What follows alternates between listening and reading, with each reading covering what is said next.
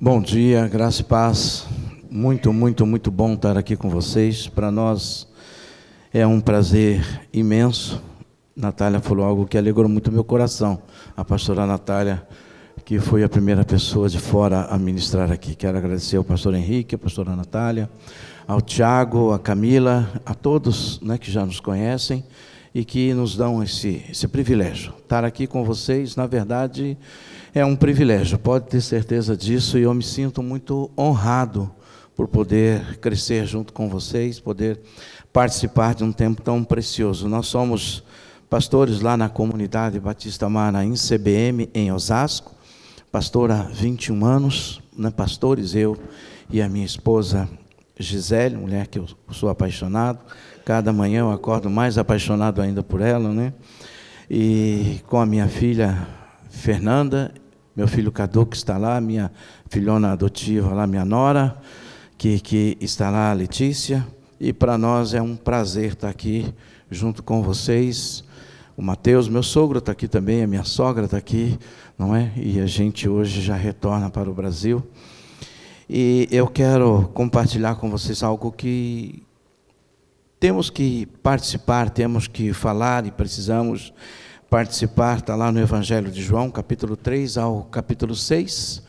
Né? E falar um pouquinho desse Evangelho que revela a deidade de Jesus. Mas eu quero orar mais uma vez para a gente continuar, tá bom? Pai, não sou eu, é o Senhor não a nós, mas ao teu nome da glória. Deus, nós queremos tanto, tanto, tanto ouvir a tua voz. Nós queremos que o Senhor fale ao nosso coração. Nós queremos que o Senhor trate conosco, Pai. Eu não conheço o coração das pessoas que estão aqui, os anseios, as necessidades, o grito da alma de cada um, talvez os medos, talvez a desesperança, humanamente falando talvez as certezas, e eu espero que sim, eu não as conheço, não sei o que elas estão pensando. Mas ninguém melhor do que o Senhor que sonda o nosso coração. Ninguém melhor do que o Senhor que conhece-nos do profundo. Então, que nessa manhã, a tua palavra nos vire do avesso, a tua palavra seja escrita com teu dedo no nosso coração a tua palavra penetre no mais profundo, talvez no quarto escuro da nossa alma, do nosso espírito, e leve a tua luz, tirando dúvidas, tirando os medos e nos fazendo olhar cada vez mais para Jesus, o Autor e Consumador da nossa fé. Pai, aproveito e peço ao Senhor, abençoe a pastora Natália nessa viagem que ela está fazendo, Senhor. Pai, leve ela guardado debaixo da tua mão de graça e de poder e aonde ela vai, que ela resplandeça a tua glória, a tua luz, que ela possa exalar o bom perfume de Cristo. Guarde sua família, a igreja que aqui ficam, na cobertura, na intercessão. E que em tudo, papai, o teu nome seja exaltado, no nome de Jesus. Amém. Amém, amados. Falar sobre quem é Jesus. João 3 e até o 6, nós vamos ver muitas narrativas sobre a história de, de Jesus e nós vamos perceber que existem coisas tremendas ali.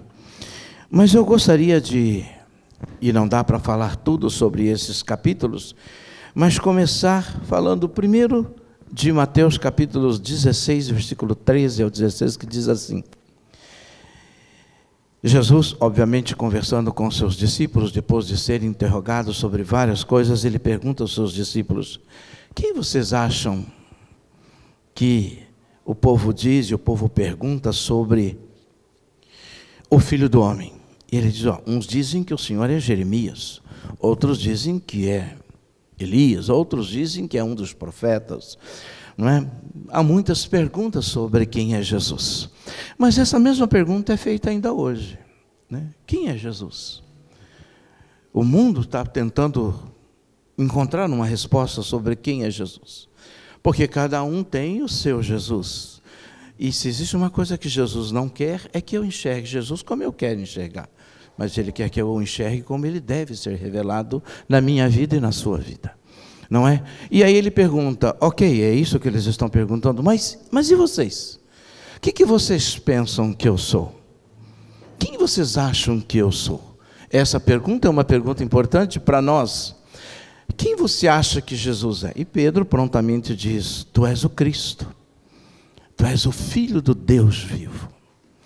E então Jesus fala: Que bom, Mateus, que bom, Pedro, que você não revelou a carne nem o sangue, você revelou meu Pai. Você conseguiu enxergar em mim aquilo que de fato eu vim revelar. Eu vim revelar meu Pai. E você enxergou em mim o Filho de Deus. Você enxergou em mim o soberano.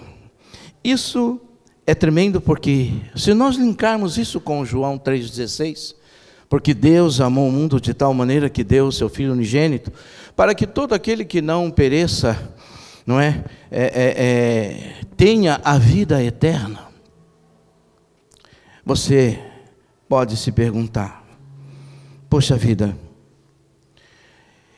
então Jesus, ele é homem ou ele é Deus?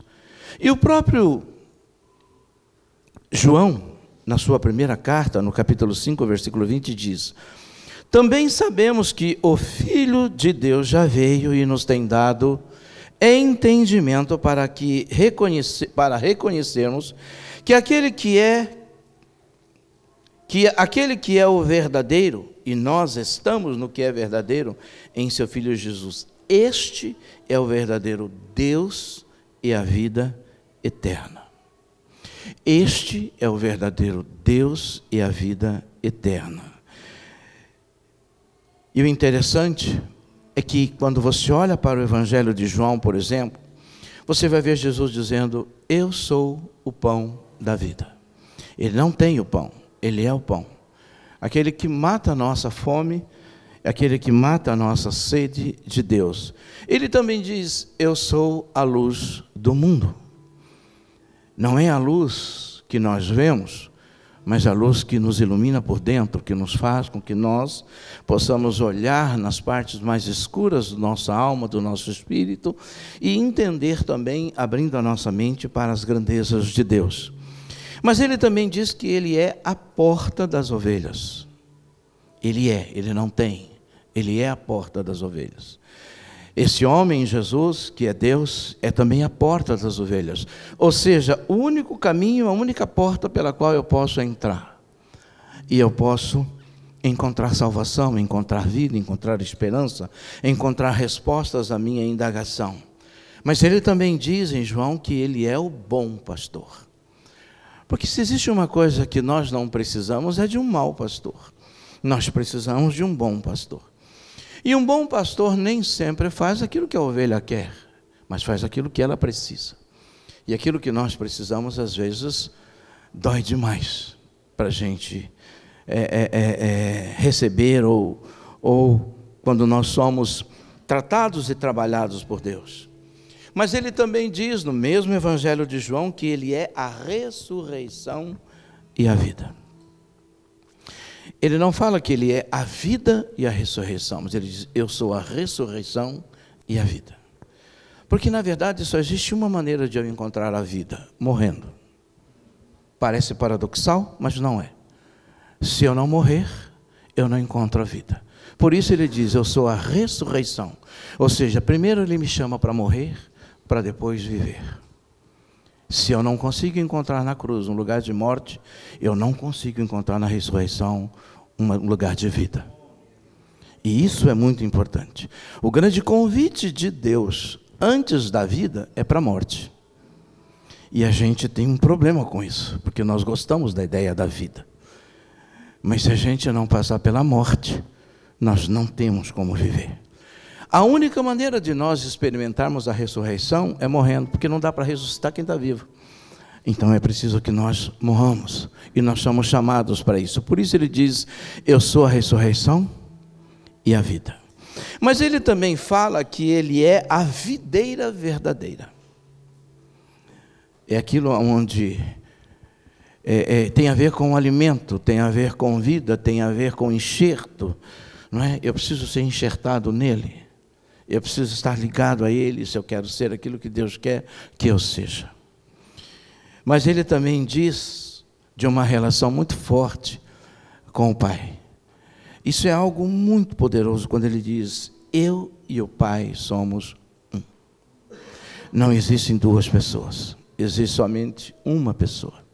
O homem Jesus, que Paulo escreve, que deixou a sua glória, deixou toda a sua condição entre aspas, a sua condição de Deus e se esvaziou, é?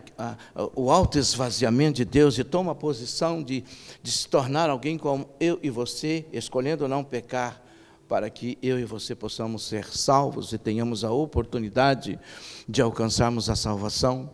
Esse Jesus, ele tem esse poder, e quando ele fala, eu e o Pai somos um, ele está dizendo o seguinte: não existe a menor possibilidade de eu alcançar o Pai se não for através dele. Mas é interessante porque a cruz não é o fim de tudo, a cruz é o começo. O começo da minha história com Deus é na cruz. Mas infelizmente há pessoas que passam pela cruz, escorregam no sangue e de lá não saem não caminham, achando que a cruz é o fim de uma história. A cruz é o primeiro passo que se dá para uma história com Deus. E preste atenção no que eu vou falar, porque isso parece uma heresia, mas não é. Preste atenção.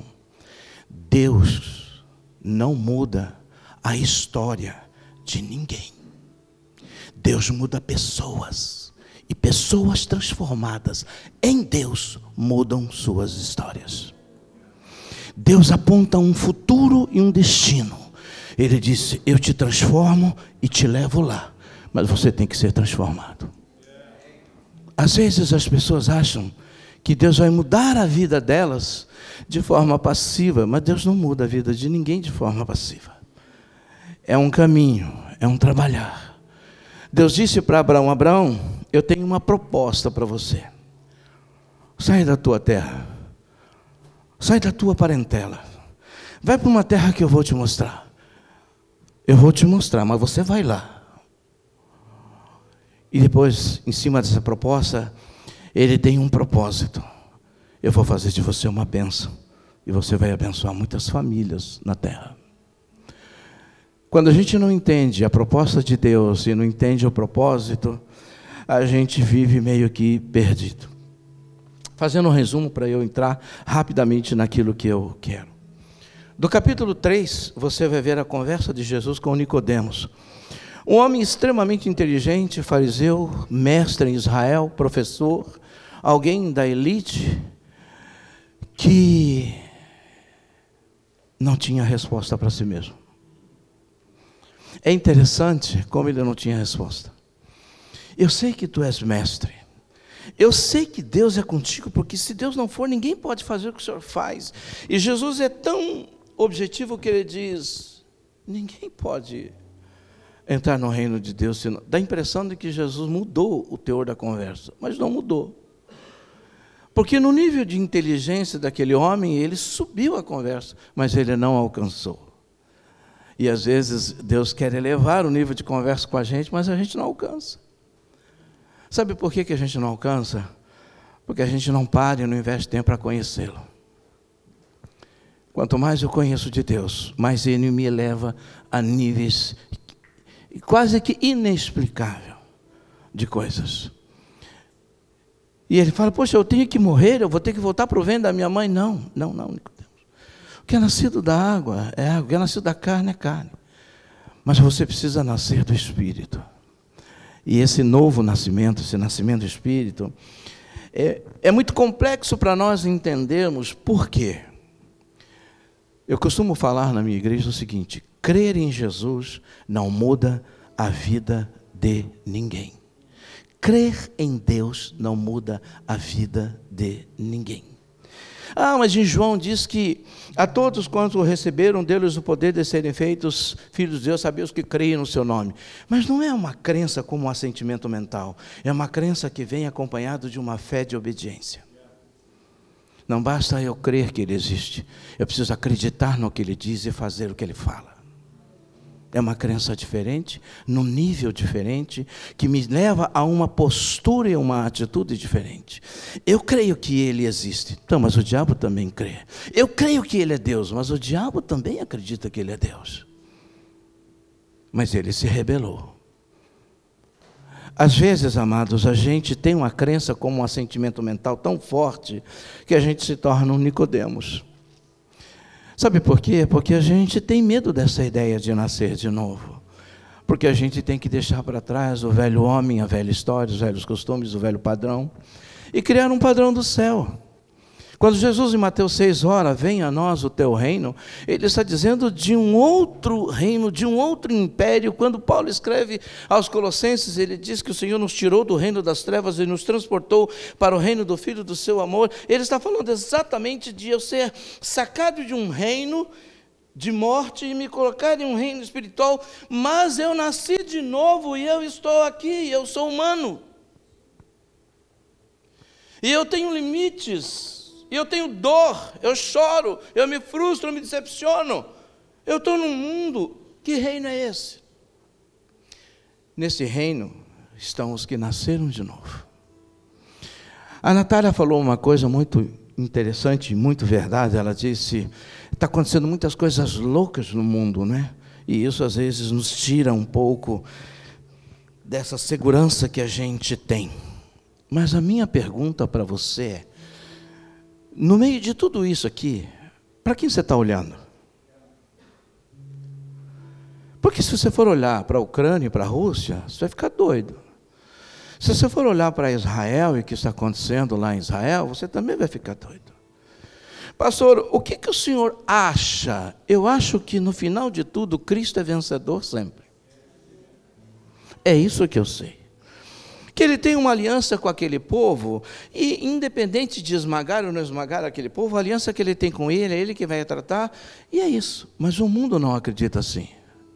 Então não adianta ficar batendo cabeça, eu preciso orar, eu preciso clamar pela paz de Jerusalém. Mas existem coisas que a gente não vai conseguir explicar. Sabe por que não vai conseguir explicar? Por quê? Porque o mundo jaz na mão do maligno. E as pessoas que estão debaixo do governo dele odeiam tudo aquilo que invoca o nome do Deus vivo e do Deus único. Então não adianta a gente procurar uma explicação, embora tenha uma explicação histórica, sim, uma explicação bíblica, sim. João 3 ainda vai falar sobre a missão do Filho, sobre a missão de Jesus. Vai falar também sobre João Batista e o papel de cada um quando ele fala, quando João diz: Olha, eu tô, estou feliz porque ele está crescendo e eu estou ficando aqui, ó. Porque eu não sou ele. Eu vim para abrir caminhos e agora ele está crescendo, eu tenho que diminuir. E Jesus fala de onde ele vem.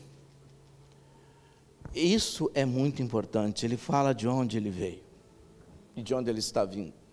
No capítulo 4, Jesus fala da transformação da mulher samaritana. Aquela mulher que tinha uma história, mas que não tinha história. Ela tinha uma história de cinco famílias, estava com de cinco casamentos, estava com outro homem que não era o seu marido. Ela tinha uma história, mas não tinha uma história. Mas quando ela conhece Jesus, ela começa a reescrever a sua história. E a história mais interessante é quando a nossa história consegue impactar pessoas. Ela impactou a cidade quando ela foi falar de Jesus. Também fala de Jesus que cura o filho de um oficial, porque ele também é o nosso médico dos médicos, aquele que nos cura.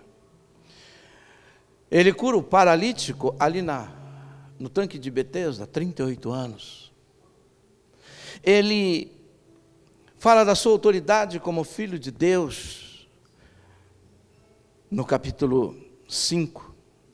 No capítulo 6, ele fala algo tremendamente poderoso.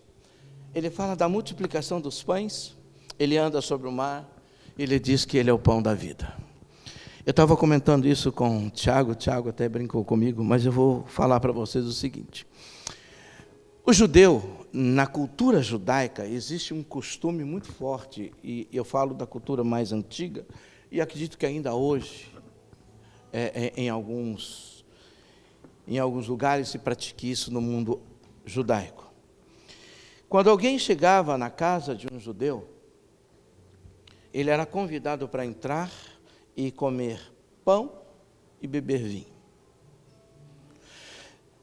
Se essa pessoa não aceitasse comer pão e vinho, ela era rejeitada por aquela família. Mas o que, que significava comer o pão e comer o vinho? Aquela família estava dizendo: Você é muito bem-vinda na minha família. Você pode entrar na porta da minha casa, você pode vir e eu vou receber. Senta comigo à mesa e come comigo do meu pão, come comigo, bebe comigo do meu vinho, porque eu e toda a minha casa recebemos você. Sabe quando você participa da ceia? Jesus está dizendo isso para você. Você pode beber do meu sangue, que é o vinho, pode comer do meu pão, porque você é muito bem-vindo da minha família.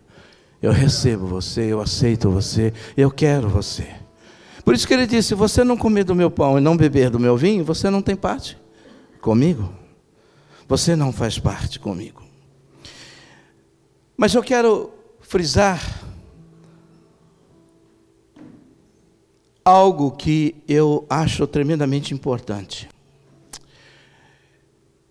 Que para nós, como cristãos, tem um, um peso muito, muito, muito grande. E eu gosto dessa ideia. Eu gosto dessa ideia. Né? Eu não sei se eu já falei aqui. Se eu falei, me perdoem, eu vou repetir. Talvez aqui tem pessoas que não ouviram. Se eu não falei, são três perguntas chaves que para mim são imprescindíveis. A primeira é de onde eu vim.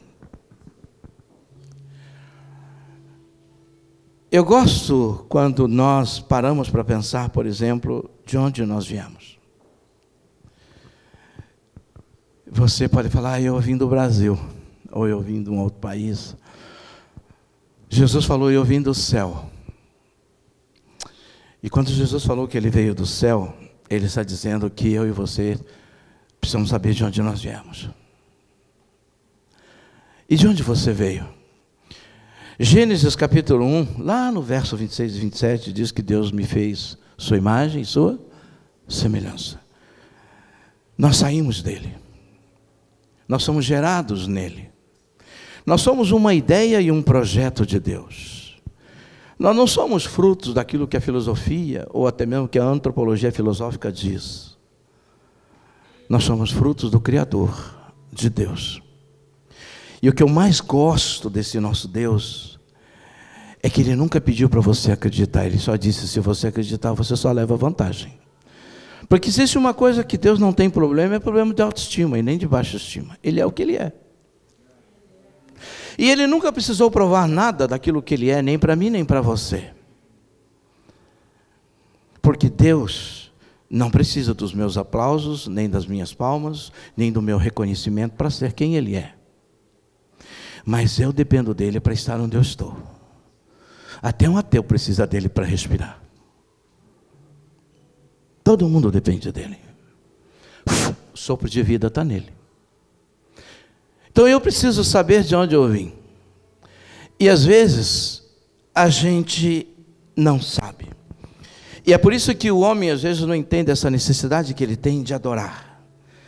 Ele tem uma necessidade tão grande de adorar que quando ele não conhece a Deus, ele adora cachorro, ele adora é, fruta, ele adora casa, ele adora carro, ele adora dinheiro, ele adora outros animais, ele adora imagens, ele faz, porque ele foi criado e, e ele traz em si a imagem e semelhança de Deus.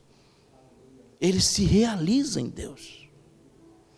Nós precisamos entender que fora dele, nós nos perdemos em nós mesmos e estamos em um mundo que não é nosso.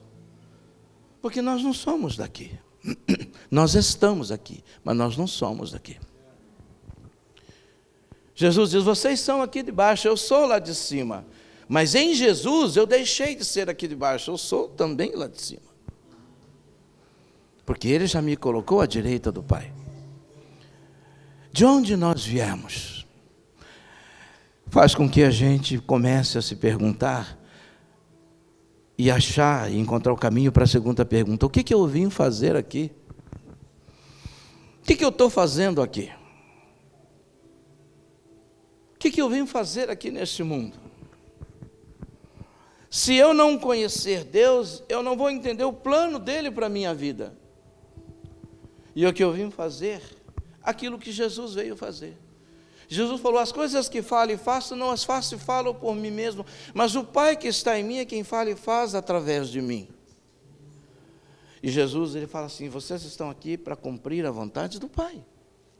Portanto, vão, façam, ensine, pregue, ministre, anunciem, proclamem, sejam luz do mundo. O bom perfume de Cristo, como Paulo escreve. Ser boca de Deus, nação santa, propriedade exclusiva, nação sacerdotal. Nós não temos a mínima noção do que nós somos e por isso a gente não sabe o que veio fazer aqui. A gente vive perdido nessa história. Mas quando eu sei quem eu sou, eu sei também qual é o meu papel. O que eu vim fazer aqui. E a outra é para onde eu vou. Você sabe que crente não morre, filho de Deus não morre, volta para casa. É, quando uma pessoa que teme a Deus e serve a Deus morre, está apto, e eu falo que esse venceu a morte, porque está pronto para a ressurreição. Mas a gente volta para casa do lugar que é nosso. Jesus falou ao ladrão, não da cruz, né? Porque ele não teve tempo de roubar a cruz, mas o ladrão na cruz, não é? Que Senhor, lembra-te de mim quando entrares no teu reino. O que que ele falou? Ainda hoje estarás comigo no no paraíso. Ele está voltando para casa, porque ele se arrependeu. Ali mesmo ele reconheceu o senhorio de Jesus. Enquanto que o outro não queria absolutamente nada, só queria ser liberto daquela morte horrível. Se você também, se você realmente é Deus, é o Filho de Deus, sai daí, tira a gente daqui, em outras palavras, não é? Mas o outro reconheceu. Porque o reconhecimento de quem nós somos faz com que humildemente a gente reconheça o porquê nós estamos no que estamos, onde estamos e como estamos. E às vezes, a maioria das vezes, amados, a situação em que nós estamos é apenas a colheita daquilo que nós semeamos. E não tem solo mais fértil do que o solo espiritual, sim ou não? Tudo que você planta ali vai dar. A 30, a 60 e a 100 e a milhares por um. Então a gente precisa entender isso. Voltar para casa. João fala de algo tremendamente importante. Mas eu queria fazer uma pergunta para você. Quem é Jesus para você? E certamente você já tem essa resposta pronta. Mas a segunda pergunta é: quem é você em Jesus? Isso tem a ver com a nossa identidade. Isso tem a ver com a nossa identidade. É muito fácil a gente responder quem é Jesus. Difícil é responder quem nós somos em Jesus. Porque se nós respondermos quem nós somos em Jesus, nós somos forçados pela nossa própria consciência a analisar se os papéis que nós vivemos refletem quem nós somos. E se os papéis que nós vivemos não refletem quem nós somos, Aí cabe uma pergunta: se de fato eu sou quem eu digo que sou. E é aí que entra a grande bondade de Deus.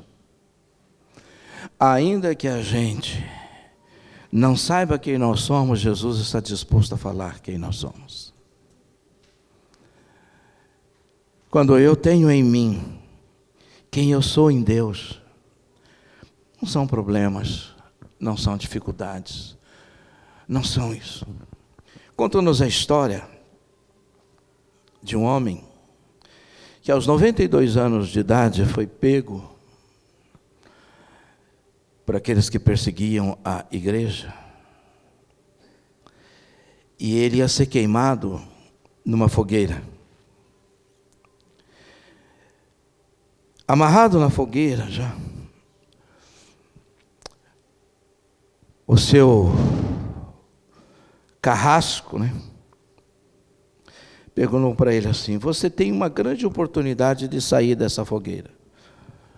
Se você negar Jesus Cristo.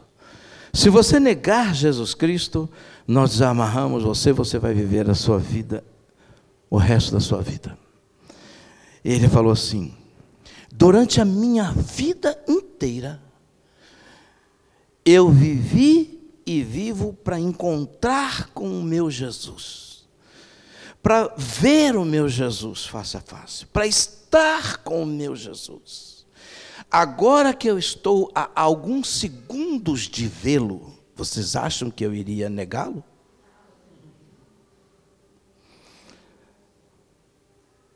Agora que vai, só depende de vocês triscarem o, o, o fogo, o fósforo aí, eu vou estar com ele na glória. Vocês acham que eu vou negá-lo?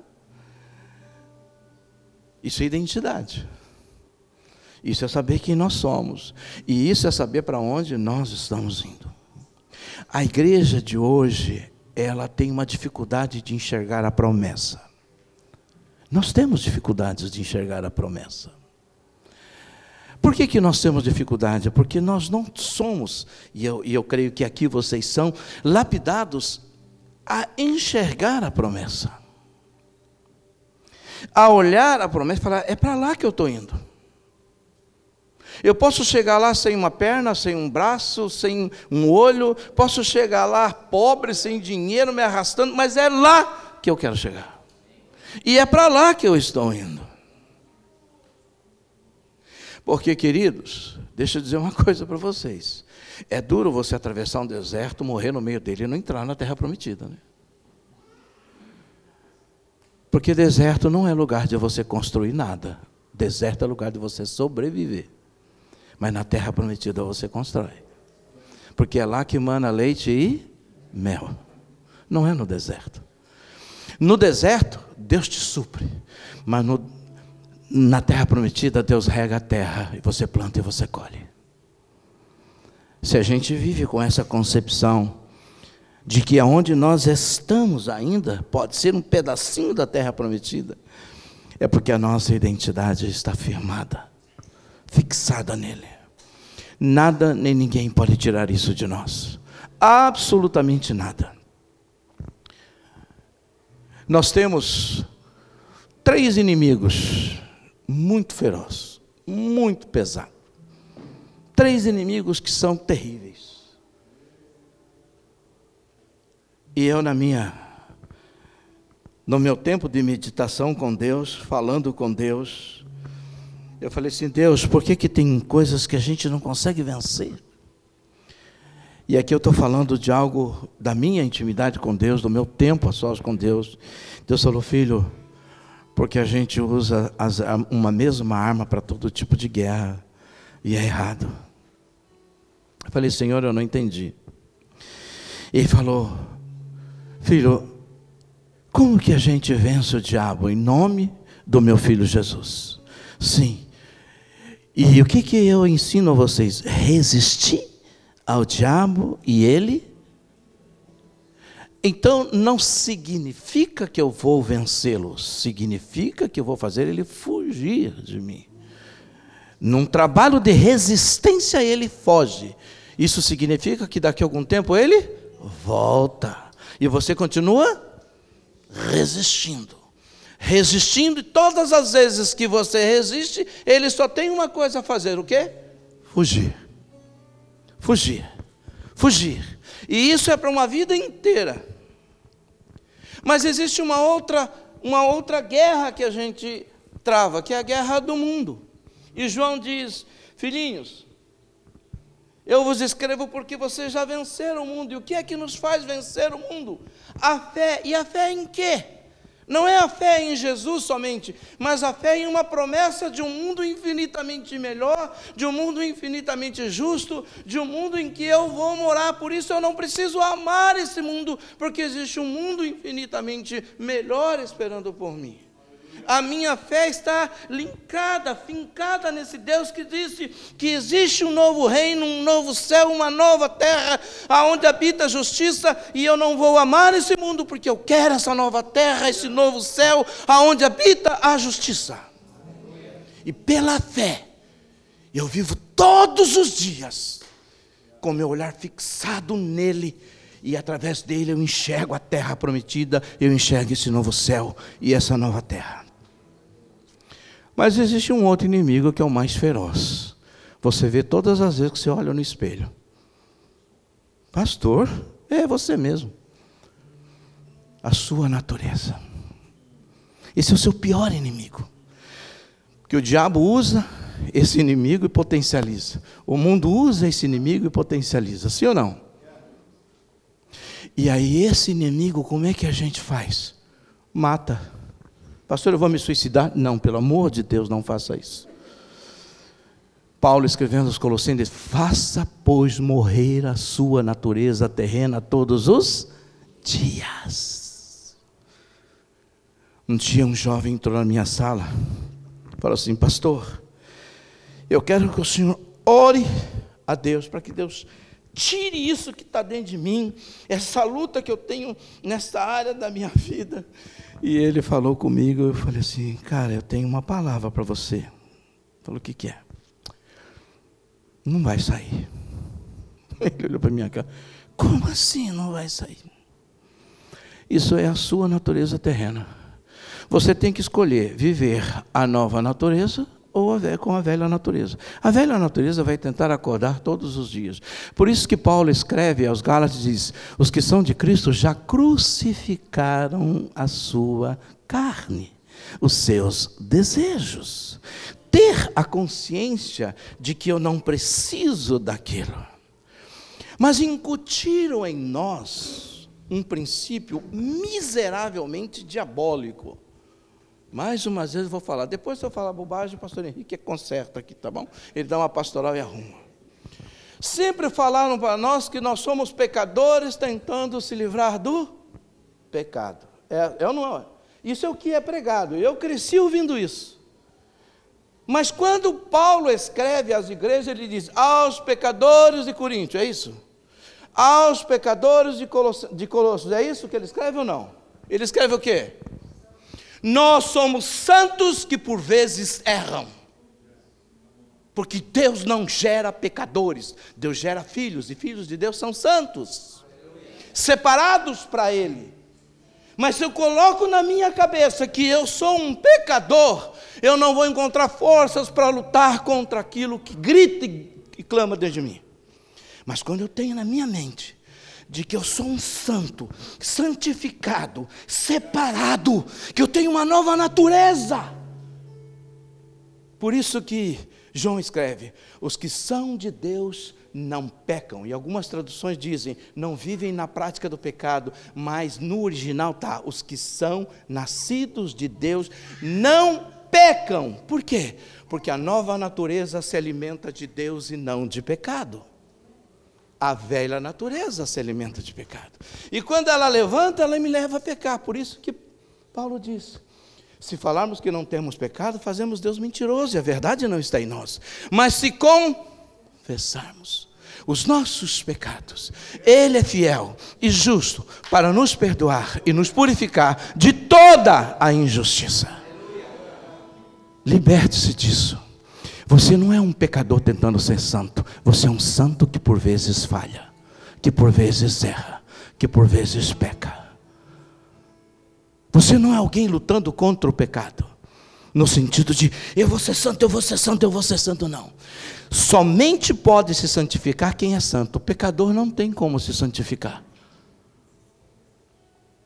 Tem que um princípio de uma natureza de criação de Deus como é que um pecador se santifica? Não, somente santo pode se santificar, nascido em Deus.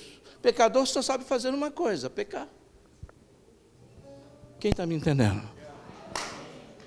Mas quando eu tenho no meu coração que eu sou gerado e que em mim habita o Espírito de Deus, que eu sou lavado e remido com o sangue de Jesus, pastor, eu errei. Dobra o seu joelho, confesse e fala: Senhor, eu sou santo em Cristo Jesus. A minha vida te pertence. Houve uma falha, mas eu sei que o Senhor é fiel e justo para me perdoar e me purificar de todo pecado. João, ele não tenta mostrar um Deus tirano, ele mostra um Deus gracioso, um Deus que chegou até nós, um Deus que se esvaziou da sua glória, tomou a minha forma e a sua forma, escolheu não pecar, para que eu e você pudéssemos chamar Deus de Pai para que eu e você pudéssemos ser herança de Deus, para que eu e você tivéssemos um lugar para habitar na eternidade. Eu sei para onde eu estou indo, porque eu sei quem eu sou. Eu espero que você também saiba para onde está indo, porque você sabe quem você é, em nome de Jesus. Obrigado, gente. Obrigado mesmo. Aleluia.